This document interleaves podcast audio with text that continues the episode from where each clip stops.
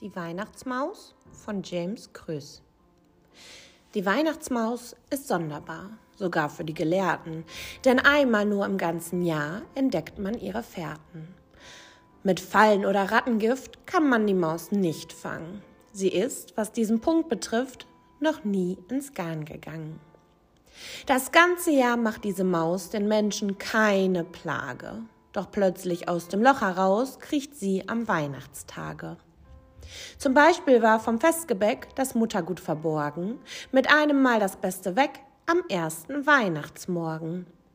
Da sagte jeder rundheraus, ich hab es nicht genommen, es war bestimmt die Weihnachtsmaus, die über Nacht gekommen. Ein anderes Mal verschwand sogar das Marzipan von Peter, was seltsam und erstaunlich war, denn niemand fand es später. Der Christian rief rundheraus, ich hab es nicht genommen. Es war bestimmt die Weihnachtsmaus, die über Nacht gekommen.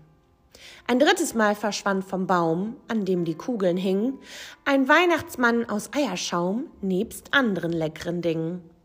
Die Nelly sagte rundheraus, ich hab es nicht genommen. Das war bestimmt die Weihnachtsmaus, die über Nacht gekommen. Und Ernst und Hans und der Papa, die riefen, welche Plage, die böse Maus ist wieder da und just am Weihertage. Nur Mutter sprach kein Klagewort.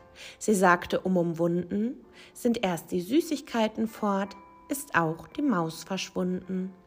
Und wirklich wahr, die Maus blieb weg, sobald der Baum geleert war, sobald das letzte Festgebäck gegessen und verzehrt war. Sagt jemand nun bei ihm zu Haus, bei Fränzchen oder Lieschen, da gäb es keine Weihnachtsmaus, dann zweifle ich ein bisschen. Doch sag ich nichts, was jemand kränk, das könnte euch so passen. Was man von Weihnachtsmäusen denkt, bleibt jedem überlassen.